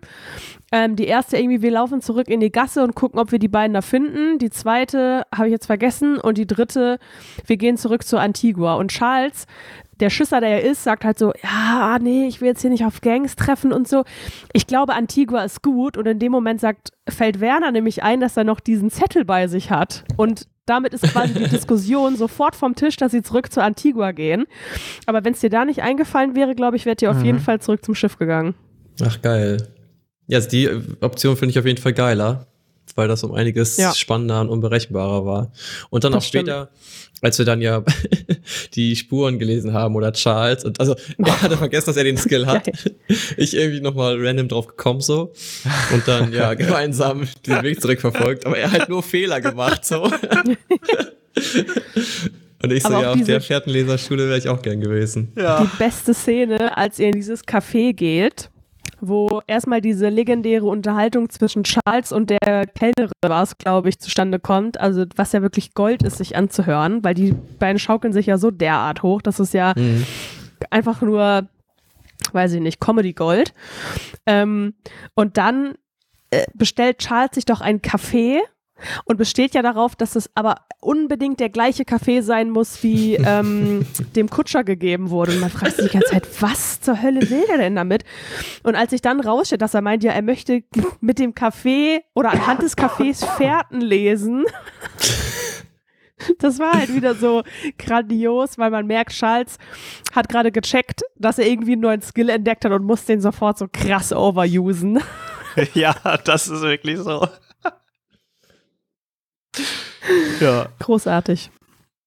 Ja. Ja. aber da, also und dann ja, die Kaffeeszene ist hervorragend, finde ich auch, ja. Ja, weil wir da ja auch gar nicht wussten wieder, was uns erwartet. Da kannten wir ja die IOF auch gar nicht und dachten nur, es gäbe einfach die roten Wölfe, die euch entführt. Wussten wir, dass sie entführt sind? Wir haben ja die Kutschspuren gesehen, deswegen, ja gut, ja. da haben wir schon vermutet, dass irgendjemand da kam und euch mitgenommen hat. Ja, ah, ich habe Kutscher Louis noch so vermutet. Aber ja, stimmt. Da waren auch, glaube ich, so Spuren, die aussahen wie als ähm, wären wir irgendwie ge also geschliffen, geschliffen über den Boden worden. geschliffen worden. Ja, ja, ja, genau. Deswegen hatten wir schon Vermutung, dass irgendwas Böses ist. Ähm, genau, deswegen waren wir da ja auch so vorsichtig. Haben dann auch tausend Pläne geschmiedet mit hier, du hast die rote Robe, ich habe die Polizeiuniform und wir wollten das die ganze Zeit ständig plain so. Dabei hätte Werner das niemals hinbekommen, authentisch irgendwas vorzulügen. Mhm. Aber ja, da hat er sich ein bisschen auch von Charles reiten lassen. Also immer diese Täuschung und auch ständig diese Haken schlagen. Das kommt ja auch im Hotel nochmal vor. Ja, und es führt halt immer zu so wenig, weil ich, weil da können wir gleich nochmal drüber sprechen, wenn es zum Hotel kommt. Aber es ist halt immer auch nicht zu Ende gedacht irgendwie. Aber lass uns da gleich nochmal drüber sprechen. Ähm, ihr seid, genau, also ihr kommt in dieses Café, ihr habt, äh, da hat Schalter tatsächlich auch nochmal gut geworfen und ähm, ich habe ja ziemlich erschwert. Ähm, aber ihr habt ja die Spuren verfolgen können zu der tatsächlichen Kutsche. Ähm, wo es sich halt um, um ähm, jemanden von der von der IORF handelt, der diese Kutsche leitet und der auch ähm, ähm, Ray und Amber entführt hat. Das habe ich mir zumindest so spontan so überlegt. Und der halt irgendwie morgens da seinen Kaffee trinkt und dann seinen Aufgaben nachgeht und irgendwann dann wieder zu der Kutsche zurückkehrt, äh, so. Und das hat ja so auch ganz gut funktioniert und es ist halt einfach toll, wie Charles versucht, irgendwie Geheimnisse dieses ganz normalen Cafés aufzudecken mit seinen geschickten Fragen und so. und dann isst ihr da einfach noch eine schöne Streuselschnecke und so. Charles versucht ja auch noch weil zu ich gehen, auch als, ähm, als ähm, Polizist verkleidet bin und dann erstmal einen Döner, äh, nicht einen Döner, einen Donut haben möchte. ja. ja, das ist einfach lustig. Das ist sehr schön. Ähm, ja, hm. Und genau. Und dann kommt ihr, also ich glaube, wir kommen jetzt zu, zu Folge 3 dann. Und ihr kommt dann beim Queen's Hotel an. Ja. Ähm, und wie ist das dann? noch, also ihr, also erstmal versteckt ihr euch stundenlang in der, in der Kutsche und habt noch so eine schöne, ihr habt dann noch so eine schöne, so einen schönen Dialog, wo ihr euch gegenseitig äh, lobt und motiviert und Stimmt. irgendwie auf die Schulter klopft. Mhm. Ja, das war auch ein Bonding-Moment auf jeden Fall. Ja, total. Also da haben wir auch nochmal connected. Und dann ähm, habe ich schon gedacht, ihr steigt aus der Kutsche aus, ohne dass noch was passiert, aber nein, ihr geht nochmal zurück und entscheidet euch dazu, die Kutsche anzuzünden. Surprise. ist ja auch Charles dabei. Ist echt richtig geil. Aber ja. es hat sich gelohnt. Dadurch konnten wir in die Fenster einsteigen. Genau. Durch den Lärm. Und genau, das heißt also, ihr steigt ja dann. Das ist auch perfekt, die Kombination von Charles Plan, das anzuzünden und mhm. Werner kann das ein bisschen zeitlich planen, dass es halt nicht sofort brennt. Also das war. Mhm Kombination unserer beiden Skills. Das war schön. Das war auch mhm. tatsächlich, ich fand auch, das war tatsächlich ganz gut durchdacht, weil das sorgt ja natürlich schon extrem für Ablenkung, wenn da was äh, auf der Straße brennt. Und ihr seid zu dem Zeitpunkt halt schon ähm, lange weg, sozusagen. Also schon lange im Gebäude. Das ist halt ziemlich, das war schon ziemlich smart. Aber dann kam halt dieser Moment, wo ihr euch dann verkleidet hattet und ihr habt halt euren Plan voll durchgedacht, aber es ist halt nicht, es ist halt leider beim besten Willen nicht die Bruderschaft, die da auf euch wartet, wo der Plan wahrscheinlich geklappt hätte, sondern es ist die IORF. Und in letzter Sekunde gibt sich Charles auch noch als, als die beiden Agenten aus. Was halt einfach so, mhm. ey, warum? Ja, da bin ich auch wirklich äh, zusammengezuckt damals vom Mikrofon. Das habe ich dann auch ein bisschen gespielt, dass ich ihn dann ne, angucke, verwirrt und mir die Hand mhm. vors Gesicht klatsche. Und dann wusste ich auch, das wird schwierig jetzt. Ja. Aber naja. Und ich finde es auch, ähm, ich finde es auch super schwer zu spielen oder zu entscheiden, was in so einer Situation ähm, passieren soll. Weil eigentlich möchte man ja, dass, dass die Entscheidung oder der Ansatz, den die Spieler treffen, ähm, dass der zu was führt. Also man möchte ja irgendwie, dass es weitergeht. Man möchte ja nicht immer nur ähm, ähm, Rejection geben. Man möchte ja nicht immer nur sagen, nee, klappt nicht, klappt nicht, klappt nicht. Aber auf der anderen Seite, wenn man halt in, ich frage mich halt manchmal oder habe mich oft gefragt bei solchen Situationen, wie reagiert man da jetzt angemessen drauf auf sowas? also, wie würde jemand in so einer Situation wirklich reagieren? Das sind zwei Sicherheitsleute und fragen, ähm, hey, Agent Harper, Agent Cooper, seid ihr das? Und dann sagt jemand ja und du machst die Tür auf und da steht einfach einer in der Robe und jemand in der Polizeiuniform. Was ist denn dann die, was ist dann die angemessene Reaktion darauf, die nicht super albern ist und auch nicht super überzogen so? Naja, man hätte es ja vielleicht so machen können, dass die Sicherheitsleute auch sehr verwirrt sind, weil sie ja nicht die hellsten sind. dann so, hä, ihr seid das doch gar nicht. Das hat Charles ja auch noch geistesgegenwärtig versucht. Dann hat er sich Namen ausgedacht, die die Nachnamen haben, also Cooper und. Harper. Mhm. Ja. Was natürlich derbe unrealistisch ist und auch nicht zu beweisen so, aber das hätte man mhm. ja noch laufen lassen können. Aber klar, es hätte zu nichts geführt, es hätte nur ein bisschen das Ganze verzögert so. Ja, Ja, genau. Also das glaube ich auch. Also das heißt, das ist ähm, dann tatsächlich der Moment, wo Werner und Charles das erste Mal gefangen genommen werden. Stimmt. Das passiert mehrfach, ne? ähm, Weil die Sache ist ja auch, dass für die Zuschauer passiert das in Folge von Folge zu Folge. Und bei uns war es ja diese eine lange Session, glaube ich, wo ja. wir ständig alles angezündet haben und ständig gefangen genommen wurden. Ja. Das war halt echt so.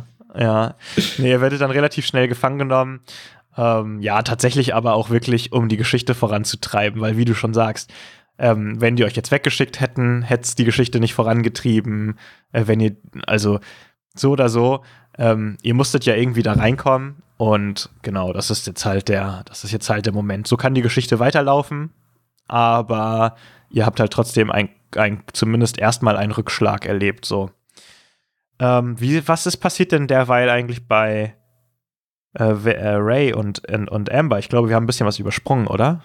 Ja, also wir äh, gehen dann ja nochmal zurück zu Lord Marx, ähm, mhm. weil wir uns ja von dem hoffen, äh, dass der uns irgendwie einen Anhaltspunkt geben kann, wo wir äh, Van Voris finden. Und ähm, das kann er ja auch. Mhm. Ähm, und er gibt uns dann ja quasi den Hinweis äh, auf den Markt der Finsternis. Mhm. Ähm, und gibt uns dann ja auch noch eine Aufgabe mit auf den Weg und beauftragt uns, dass wir ein kleines Päckchen und einen Brief äh, für ihn zustellen sollen quasi. Also den äh, sollen wir einer Ivory Woolgate überreichen. Und auch hier wieder eine sehr schöne Situation. Der sagt halt zu uns, ähm, aber den Brief nicht lesen. Wir sagen, mhm. ja, ja, okay. Das erste, was wir machen, als wir aus dem Haus gehen, ja, also er hat gesagt, den Brief nicht lesen, aber ins Kästchen können wir ja mal reingucken. Und dann gucken wir ja sofort, äh, was sich da in diesem, äh, in dieser kleinen Schatulle oder was das auch immer war, Schmuckkästchen befindet. Und es ist dann ja ein paar Ohrringe. Und dieses Paar Ohrringe taucht ja später auch noch einmal auf. Ach, wenn ich jetzt guckt, mal ganz weit vorgreifen darf. Ja, genau. Äh, wir wissen, dass das Ohrringe sind. Mhm. Und irgendwann später kommt ja raus, dass das die Ohrringe sind von der Frau von Officer Bumblebee, bei dem ja eingebrochen wurde, weil der ja äh, bedroht wurde quasi. Und da wurden ihm die geklaut. Stimmt. Und ähm, das wusste ich selber also, gerade gar nicht mehr. Wo du selber jetzt so verwundert bist, äh, erübrigt sich wahrscheinlich meine Frage gleich. Ähm, aber heißt das, dass Lord Marx etwas mit den Einbrüchen bei Officer Bumblebee zu tun hatte? Äh, jein. Also ähm, ist tatsächlich so, wir haben ja vor der Staffel 2 haben wir ja so einen Call gehabt und haben mal so besprochen, was für unsere Vorstellungen und Wünsche für Staffel 2 sind. Und ein Punkt, der an mich kam, ähm, war, dass ihr euch ähm, vielschichtigere Charaktere wünscht und nicht so eindimensionale. Und das ist sehr, sehr schwer. Aber ich habe halt versucht, dass Lord Marx halt nicht einfach nur ein ähm, ein Charakter ist, der nur eine einzige Aufgabe erfüllt, nämlich ihr kommt zu dem hin und dann kriegt ihr irgendwie einen Hinweis, sondern ich habe halt versucht, ähm, dem so ein paar mehr Schichten zu geben. Und ähm, Lord Marx ist halt eben halt nicht nur einfach ein Freund des Kapitäns, sondern er ist halt eben auch der Lord des Untergrunds und sein, sein tägliches Business ist halt, dass er ähm, überall so Strippen zieht und er ist ein Vermittler und jemand, der Dinge weitergibt. Und wenn jemand ähm, Ohrringe geklaut hat oder wie auch immer beschafft hat, dann ist er jemand, der diese Sachen weiter vermittelt und er nimmt halt auch solche mhm. Aufträge an. Und ähm, damit wollte ich halt Lord Mark so ein bisschen ähm, shady machen. Also er ist halt nicht einfach ja. ein, er ist nicht einfach der gute Kumpel oder der gute Freund, sondern er, er ist zwar jetzt nicht böse, nicht bösartig, aber er, er macht halt, verdient halt auch damit sein Geld. Und ähm, irgendjemand hat ihn halt beauftragt, dass er diese Sachen äh, aufbewahrt, die da in dem Fall geklaut wurden. Und in dem Fall mhm. sind es jetzt halt die Ohrringe. Und ähm, er versteckt die, also seine Aufgabe ist es, die für ein paar Tage zu verstecken und sie dann halt äh, wieder auftauchen zu lassen. Und ähm, genau, Ivory Woolgate ähm, äh, passt halt so lange auf die Ohrringe auf, ähm, bis sie von einem Boten äh, abgeholt werden und dann halt wieder den Weg zu Bumblebee finden, damit er halt damit dadurch eingeschüchtert wird. So eine Sachen macht Lord Marx halt auch. Ja. Voll und äh, tatsächlich ähm, ist das hm, ist das später neu connected worden, ähm, wie ich gerade feststelle, weil ursprünglich war die Idee folgende, und das zieht wieder darauf hinaus zurück, dass ich nicht wusste, wie lange ihr in London seid. Ähm, ursprünglich hatte ich mir notiert, dass es vergiftete Ohrringe sind, die, äh, mit denen ein Anschlag auf die Königin äh, geplant ist. Oha. Und das ist etwas, was ihr dann, ähm, was hier angedacht war, dass ihr das nach dem Markt der Finsternis, dass ihr halt überall Plakate seht, dass die Königin ähm, eine Audienz sozusagen hat oder in der Stadt halt vorspricht und so. Und dann hätte man das alles, ähm, hätte sich alles dahin connecten können. Habt ihr eigentlich von, ähm, Lord, habt ihr eigentlich von Ivory Woolgate später noch einen Brief bekommen für Lord Marx? Ich glaube schon, ne? Ich glaube auch. Ja, also ich habe hier zumindest geschrieben, ähm, dass ihr einen Umschlag erhaltet und wenn ihr den nicht an Lord Marx bringt, ähm, zurückbringt, dann Knallt's. steht ihr in seiner Schuld sozusagen. Ähm, also das hätte Konfliktpotenzial gegeben. Und ich bin mir nicht so sicher, es gibt halt später, ganz viel, viel später, gibt es nochmal so einen Moment, wo, wo ihr irgendwie euer Inventar neu sortiert. Und Mhm. äh, du irgendwie sagst, ich habe hier noch so einen Brief, aber den brauche ich jetzt wohl nicht mehr oder so. Und äh, da ich habe mir ganze bei- Millionen drin, ey. ja, ich habe mir halt nochmal gedacht, dass ihr irgendwie dann da 200 Pfund gerade wegschmeißt oder so einfach. Das, vor allem auch einen Brief wegschmeißen, ohne reinzugucken. das ist doch richtig Pen and Paper Ding so. Ja, echt? Da kann ich mich gar nicht dran Ich erinnern. weiß es aber nicht. Ich weiß es aber nicht mehr so genau, ähm, ob ich mir das jetzt einbilde. Ich glaube, es gibt so einen Moment irgendwie, wo du sagst, "Bra- den brauche Es ich hört nicht mehr, sich oder? zumindest nicht besonders nach Ember an oder nach mir, dass ich einen Brief wegschmeißen würde, den ich noch nie gelesen habe. Nee, aber wir wissen, Ich wir glaube wussten auch, ich wahrscheinlich ja dem gehört, Zeitpunkt nicht mehr, ich- was das ist. Ich glaube, ihr kriegt aber keinen Brief in der Szene direkt hinterher. Nee, Also, also, ihr sollt ihm irgendwas ausrichten nee. oder so. Aber Ja, da ich in dem kriegt ihr nichts. Kann sein. Dann habe ich mir das nur aufgeschrieben. Ihr, ihr kriegt ja von Lord Marx Ohrringe und einen Umschlag. Ich weiß aber gar nicht, was Ja, in genau. dem Umschlag war. Vielleicht habe ich Ja, da auch das einen wissen Fehler wir auch nicht, weil gemacht. wir haben nicht reingeguckt. Ja, da habe ich vielleicht einfach einen Fehler gemacht und ihr habt beides direkt bekommen, anstatt ähm, den Umschlag später im Austausch zu kriegen. Ah, das kann sein. Das, Lustig. Dann bezahlt er sie auch noch dafür, dass er ihr die Ohrringe Ja. gibt. Das ist ein richtig guter Geschäftsmann, der Lord, ey. Ja, ja und dann äh, erfahrt ihr ja vom Markt der Finsternis das erste Mal. Jo. Äh, und da muss man ja sagen, der Name ähm, ist Programm. Ähm, und zu dem Zeitpunkt konnten wir uns ja aber noch nicht so richtig ausmalen, was da auf uns zukommt. ähm, aber ich muss sagen, rückblickend ähm, ist auf jeden Fall auch die Zeit auf dem Markt der Finsternis. Ähm, es geht ja dann, glaube ich, noch über zwei oder drei Folgen. Ähm, ist auf jeden Fall mit mein Highlight von Staffel 2. Also es hat auf jeden Fall richtig Spaß gemacht, fand ich. Ich finde, der Markt ist auch einfach eine coole Idee, so. Also passt voll Ja. rein ins Setting und ist auch irgendwie innovativ. Ja. Und ja, ist cool. Mhm. Total. Und, äh, aber bevor ihr da hinkommt, müsst ihr ja erstmal noch ähm, zur Lampe. Ja. Und äh, Erinnere mich nicht daran. das fand ich richtig, da fand ich mich richtig smart bei dem Rätsel, muss ich sagen. Ja, also warst du auch.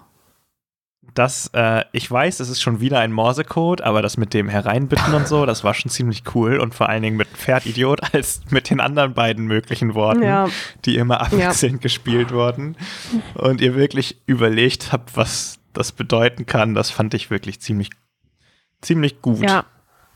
Also ich erinnere mich noch daran, dass ich wirklich am liebsten kotzen wollte, weil es schon wieder Morsecode war. Ähm, und das irgendwie nervt. Aber ähm, ich fand, dass Lars und ich das ja super schnell entschlüsselt haben eigentlich, alles.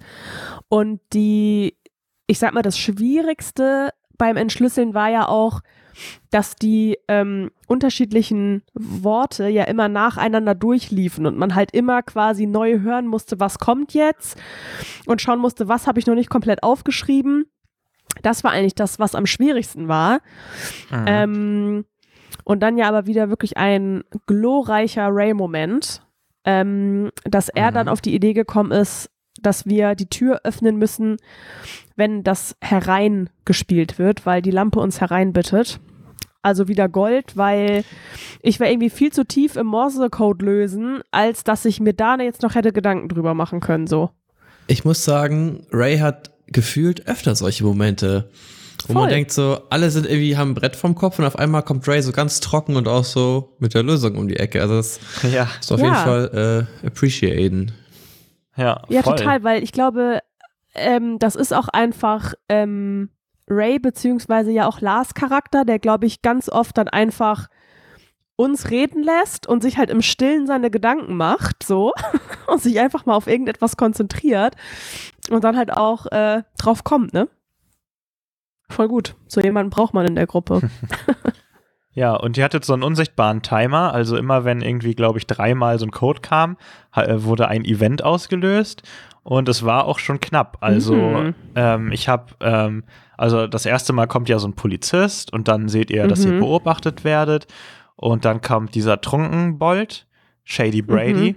Und ich Shady glaube, Brady, ja. das letzte Event wäre gewesen, dass ähm, dieser Typ, der euch beobachtet hat, dass der halt ähm, die Bruderschaft informiert hat und ihr hättet dann tatsächlich auch Leute äh, auf den Dächern gesehen und so. Also, Oha. wenn ich mich richtig erinnere, ich kann es jetzt hier gerade nicht sagen. Äh, warte mal, vielleicht steht das. Da hatten wir ja Glück. Nee, genau, habe ich hier nicht notiert. Genau, also ihr wart äh, vor dem letzten Event sozusagen, ähm, habt es dann noch reingeschafft. Also ihr habt es rechtzeitig gelöst tatsächlich, sonst wäre es ähm, irgendwie knapp gewesen. Also ihr hättet auf jeden Fall ähm, mehr Aufmerksamkeit dann auf euch gezogen. Ja, also Und ich ähm, erinnere mich auch noch daran, dass wir ja quasi, ähm, also da kam ja gerade dieser Dude auf uns zu, ne, der dann auch so ein bisschen Stress wollte, beziehungsweise nach Geld gefragt hat, irgend so ein Suffi. Ja, der sich aber auch äh, an Ray erinnern konnte. Das war ein alter Kumpel von Ray. Ja, genau, die kannten sich irgendwie vom Hat Jahrmarkt. ihn dann freundlich begrüßt mit seiner Faust. Ja. Schön umgenockt. Ähm, und da dachte ich ja noch so, mh, mm, also da war ich so aufgeregt, weil wir ja da schon wussten, wie wir reinkommen. Und halt immer, wenn ein neues Wort angefangen hat, habe ich ja gefühlt schon angefangen rumzuschreien. So, Ray, komm jetzt her. Ah, nee, doch nicht. Ist, ist nur Idiot. Ähm, und dann sind wir auch einfach da so durch die Tür gejumpt und haben da diesen äh, Betrunkenen einfach stehen lassen. Also, was ja auch vollkommen fein ist, aber Ray das war auf jeden Fall Gesicht intens. geschlagen. Ja, oder so. Ja, Ray-Style halt, ne? ähm, ja, aber dann auf jeden Fall krass, wie wir auf den Markt kommen. Äh, vorher vielleicht ähm, noch ganz ähm, kurz. Ähm, ich habe tatsächlich mir Folgendes notiert. Wenn ihr an die Tür anklopft, dann öffnet die alte Mrs. Bridges ähm, die Tür und versucht euch zu verscheuchen. An die Tür zum Markt der Finsternis? Ja. Hm, das heißt, wir haben gar nicht geklopft, bevor wir nee. den Morsecode gelöst haben? Ja, nee, ihr habt weder geklopft, noch habt ihr versucht, ähm, die Tür zu öffnen. Hm. Hättet ihr irgendwelche Spannend. Hinweise verraten? Äh, hier steht nur, wird sie geläutet oder wird angeklopft, so öffnet eine sehr alte Frau die Tür. Sie ist aggressiv und versucht, die Besucher zu verscheuchen. Es ist die alte okay. Mrs. Bridges. Weil wenn ihr dann tatsächlich es nicht geschafft hättet und die Bruderschaft aufgetaucht wäre, hättet ihr arge Probleme bekommen, noch irgendwie auch zu wissen, was der Markt überhaupt ist und wie man da hinkommen soll und all sowas. Total. Mhm. Ja. Ja.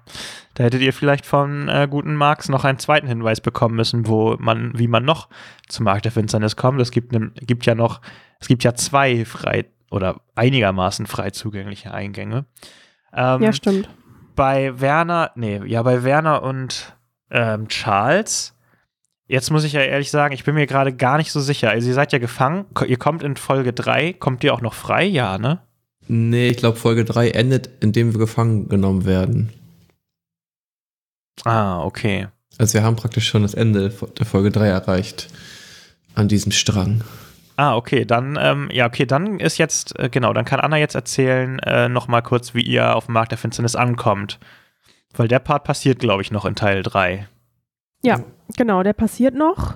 Ähm, genau, wir kommen dann, äh, nachdem wir in, durch die Tür gegangen sind, gehen wir irgendwie so eine Treppe runter und landen dann ja quasi mehr oder weniger im ja, Abwassersystem äh, von London. Und mhm. der Markt ist ja so ein bisschen in diese ähm, Abwasserrohre gebaut, beziehungsweise die führen zum Markt hin. Und ich fand, das war schon mal ein richtig geiles, eine richtig geile Einführung des Settings, weil es halt einfach von da schon klar war, das ist so ein richtiger, schmuddeliger, Markt, wo nix, wo einfach nichts legal sein kann. Also da ist wirklich so, da ist alles möglich. Ähm, und dann geht es ja, glaube ich, auch relativ schnell damit los, dass äh, Ray und ich uns dazu entscheiden, äh, uns zu tarnen. Und dann gehen ja so ein paar ähm, grandiose Dialoge mit ähm, Marktbesitzern und Marktbesitzerinnen los. Geht halt damit los, dass wir uns irgendwie ähm, Jacken kaufen wollen. Die sind aber viel zu teuer, weil Ray hat nur 23 Pfund dabei. Mhm. Und die Verkäuferin schlägt uns dann vor, dass äh, wir doch Kartoffelsäcke nehmen können und äh, sie uns aber noch was Schönes draufsteckt. Und ja. Ray bekommt dann Lilien und ich bekomme Schlagringe. ähm, und dann gehen wir ja genau an den zweiten Stand und das ist dann ja auch der Stand, also der Hutstand, wo tatsächlich der legendäre Kuhhut äh, gekauft wird. Und da musste ich dann nochmal so lachen, weil also erstmal großartig, dass äh, Luke ja auch sagt, dass der Hutmacher den Hut wirklich für seine Kuh gemacht hat. Äh, und die Kuh den aber nicht tragen wollte und er den deswegen jetzt hier auf dem Markt verkauft und der Hut deswegen auch so groß ist. Ähm, und äh, Ray ja, äh, fällt ja der Hut äh, richtig ins Gesicht, sagt er ja. Also der, er, der ist so groß, dass er gerade so rausgucken kann ähm, oder drunter durchgucken kann so. Und wenn man sich jetzt unser aktuelles Podcast-Cover anguckt oder irgendein so Bild, da hat Ray den Kuhhut ja auch auf und der ist einfach so winzig. das ist so ein winzig kleiner Kuhhut. Na, so winzig ist, ist der nicht, oder? Der doch. Auf diesem ja? Bild, glaube ich, ist das, wo wir durch den Dschungel laufen. Doch, das ist schon, der ist schon sehr klein. Ja, sehr winzig also würde dafür, ich jetzt nicht sagen. Es, dafür, dass es heißt, dass ihm äh, der Hut das ganze Gesicht verdeckt, was ja auch ja, Sinn dafür macht, ist er vielleicht weil er ein bisschen klein. Weil er ja getarnt sein möchte. hm, naja, ähm, würde ich sagen, ist das Bild jetzt nicht ganz so akkurat. Na, also ähm, ich sag mal ähm. so, er passt nicht über seinen Kopf. also genau, dafür ist er auf jeden Fall auf. zu klein, ja. ja. ähm, ja, genau. Dann geht es ja eigentlich weiter, dass wir uns ähm, zu Ivory Woolgate durchfragen, die ja offenbar so ein bisschen was ist wie so eine Wahrsagerin oder so ein Medium, äh, weil sie ja zumindest auch ihre ihr Zelte hat in der Gegend, wo so die ganzen Wahrsager und Wahrsagerinnen äh, abhängen. Ja. Ja, und die treffen wir dann ja aber im finsteren Fleckchen, heißt es, glaube ich, mhm. in der Bar äh, wo sie ja äh, mit Langfinger Jack gerade in ein Gespräch verwickelt ist. Ja, genau, weil es musste natürlich die Connection musste ja hergestellt werden. Langfinger Jack ist sozusagen die Konstante auf dem Markt der Finsternis, die ihr, äh, die beide Parteien ja kennenlernen. Und äh, wie schon gesagt, halt erstmal shady. Also hier in dem Fall ist er erstmal sozusagen in Streit mit Ivory, Ivory verwickelt. Und bei Charles und äh, Werner später wird er ja versuchen, die erstmal äh, abzuziehen. Ich glaube, versucht sogar zu überfallen. Ähm, mhm. Ja. Ja. Richtig böser Finger ist das. Ja, und irgendwie geht es dann ja sogar noch so weit, dass wir auf jeden Fall schon ähm, herausfinden, dass die Mitglieder, also vielleicht noch mal kurz äh, wir finden ja raus, dass wir sozusagen Zutritt uns zum Tribunal verschaffen müssen, mhm. weil äh, da irgendwie Van Warris ja seinen weirden Kult äh, erwartet. Die treffen sich da alle. Und wir beobachten dann ja so ein bisschen und stellen halt fest, dass äh, am Eingang ja, glaube ich, die ähm, Mitglieder des Kultes äh, alle einen roten Schneidezahn haben, den sie vorzeigen müssen. Mhm. Das finden wir dann noch raus. Und dann endet es ja, glaube ich, damit, dass wir uns halt ähm, vor, also am finsteren Fleckchen Bierchen holen und uns dann vor dem Eingang so positionieren, uns dahin chillen und einfach beobachten. Und ähm, da ging es ja, glaube ich, dann auch schon da, darum, dass wir mal gucken wollten, wie viele Leute kommen da so, kann man die überfallen und die Roben klauen. Ähm, und so ist dann, glaube ich, die Schwa Ja. äh, Markt der Finsternis-Sequenz vorbei. Ähm, ja, tatsächlich. Ich schaue mal gerade parallel. Ähm, genau, also ähm, ihr seid auf dem Markt. Ähm, ist, auf dem Markt will keiner über Van Voris wirklich reden. Ähm, hier steht äh, Langfinger Jack. Manche raten sich von ihm fernzuhalten. Manche kennen ihn als Saufkumpan. Hätte Ray das Mhm. gewusst, hätte er ihn sicherlich ins Herz geschlossen. ja. Ivory tauscht und handelt mit mysteriösen Sachen, die die meisten als Müll bezeichnen würden. Auf dem Markt ist keine Spur von den roten Wölfen. Ja, und äh, dann gibt es natürlich noch Old Pete, aber der spielt in eurer Storyline ja dann keine Rolle. Ähm, Nee, genau. ich glaube, den lernen Ray und ich ja tatsächlich erst kennen, äh, nachdem wir aus dem Tribunal fliehen. Ja, genau. Aber der Schrotflinte, der uns abknallt. Ja. Aber das Lustige ist tatsächlich, den, diesen Zugang habe ich eigentlich für Ray und Amber gedacht gehabt. Ähm, aber ich meine, Hm. ähm, also der steht in eurem, in eurem Skript sozusagen drin. Aber ist ja komplett äh, offen, wer wie äh, reinkommt. Ja. Ähm, Genau, aber der stand Aber eigentlich was- in eurem Skript, weil Ivory halt euch darauf ähm, auch einen Hinweis hätte geben können. Aber Was den kriegen dann später müssen? Charles und Werner von ihr. Warum haben wir den nicht von ihr bekommen? Ähm, ich glaube, ihr habt nicht nachgef danach gefragt.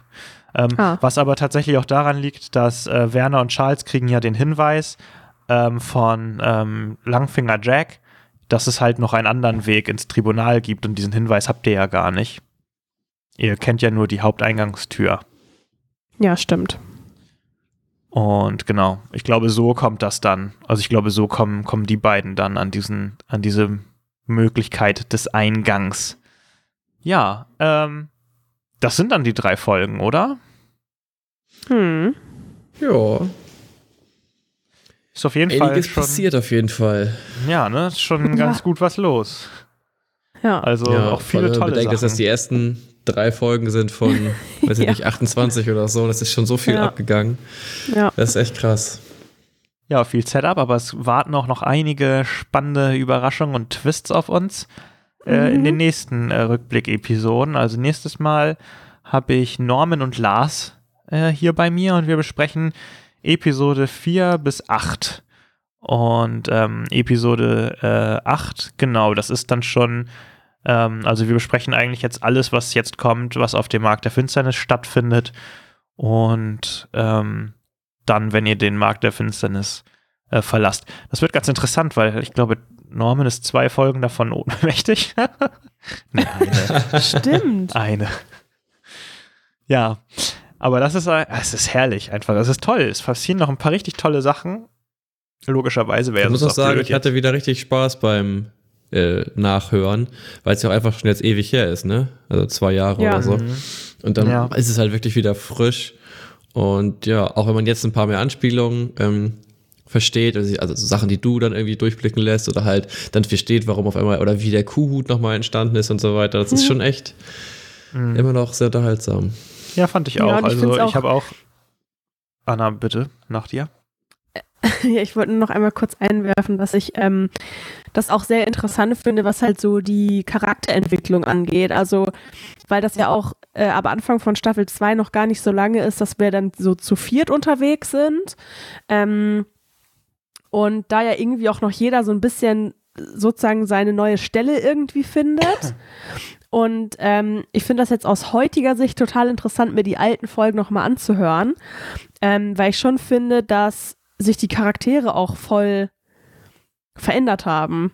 Also ich finde, so ein Charles zum Beispiel ist da halt noch richtig so immer dagegen, immer am Nerven, so macht irgendwie abgefahrene Sachen und so.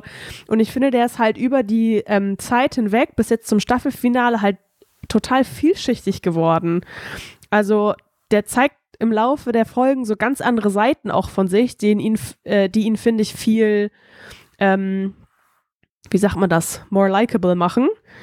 Ähm, Interessanter irgendwie. Und ja, menschlicher. ja, genau. Also so, man kann sich mehr mit ihm identifizieren. Und da gerade da am Anfang fand ich ihn noch sehr anstrengend irgendwie. Ich habe übrigens noch, ähm, also ja, ich finde auch, ich, ich höre die Folgen jetzt auch, glaube ich, zum ersten Mal seit langer Zeit gerade wieder und ich fand so ein bisschen, ich hatte so ein bisschen Schiss, ähm, dass das cringy wird, aber ich finde im, ganz im Gegenteil, ähm, finde ich es voll nice, sich so zurückzuerinnern an diese Anfänge und ähm, als ihr bei Lord Marx das zweite Mal seid und den Whisky trinkt, da sagt er ja, dass, äh, da erwähnt er ja seinen Kumpel Henry, den der bestimmt gut schmecken würde und ihr seid komplett planlos. Habt Stimmt. ihr jetzt eine Ahnung, wer das ist? Wer Henry ist? Ja. Nee, warte mal, lass mich mal kurz überlegen. Stimmt, da habe ich nämlich auch noch dran gedacht. Das wollte ich tatsächlich fragen, äh, ob der irgendwie nochmal, also ob wir an dem nochmal vorbeigeschlittert sind. Weil du das so ges bedeutungsvoll gesagt hast und wir ja auch so fragen, wer ist denn das? Und sie so, und du so, nee, nee, nur ein alter Freund. Henry. Aber Werner kennt den auf jeden Fall. Ich. Oh. Ja, also äh, kennt den? alle außer Ember kennen den. Achso. Alle außer Ember. Dann damals vom ersten Treffen Da bin ich ja vorhin raus. beim Captain. Ja, ähm, das ist der gute Kumpel von Lord Marx, der den, ähm, der den äh, Dings äh, hier bewacht. Scheiße, nicht den Tower of London, sondern wo ihr vorher seid. Dann bringt ihr ja in Folge 2 ein äh, Whisky extra von Lord Marx mit, um den bestechen zu können, damit er euch reinlässt. Ach, was. Als ihr beim, äh, Hm. als ihr Ach, zum der- Big Ben wollt. Mhm. Ach, da, der. das der ist der Nachtwächter. Ja, der Ach. Nachtwächter. Ja. Oh, Alter, das ist aber. da sind so viele Namen mal gefallen, aber ja klar, das ist, das ist auf jeden Fall vielschichtig, dass du dir das überlegt ja, hast. ja, total. Ja, stimmt, aber das hast du echt so, das hast du echt so verheißungsvoll gesagt. Das ist mir beim Hören auch nochmal aufgefallen, dass ich dachte, der wird nochmal wichtig. Ja. Wurde er aber nicht. Ähm, vielen Wurde Dank, nicht. dass ihr heute hier dabei wart und mit mir das äh, durchgesprochen habt. Ähm, Sehr gerne. Wir sehen uns spätestens, also wir sehen uns sowieso nochmal zu den äh, Nachbesprechungen in unterschiedlichsten Konstellationen, aber spätestens am spätestens am 23. äh, April sehen wir uns nochmal zum großen Abschieds äh, Abschied Abschied nehmen. Das wollen wir ja, also Abschluss. das ist ja Abschluss Abschluss Abschlussrückblick. ähm, Abschlussrückblick Livestream mit allen drum und dran und allen Freunden und äh, Lars muss einen echten flotten Ray trinken, habe ich mir gerade jetzt spontan Stimmt. überlegt. Und ähm, wir werden sehen, wie das dann ausgeht. Und ähm, ansonsten wünsche ich euch einen wunderschönen, wunderschönen Abend, Tag, was auch immer, gerade bei euch ist, wenn ihr diese Folge hört. Und ähm, stay healthy. Und immer schön Was Lukas sagt. Hände waschen und den mechanischen Arm waschen.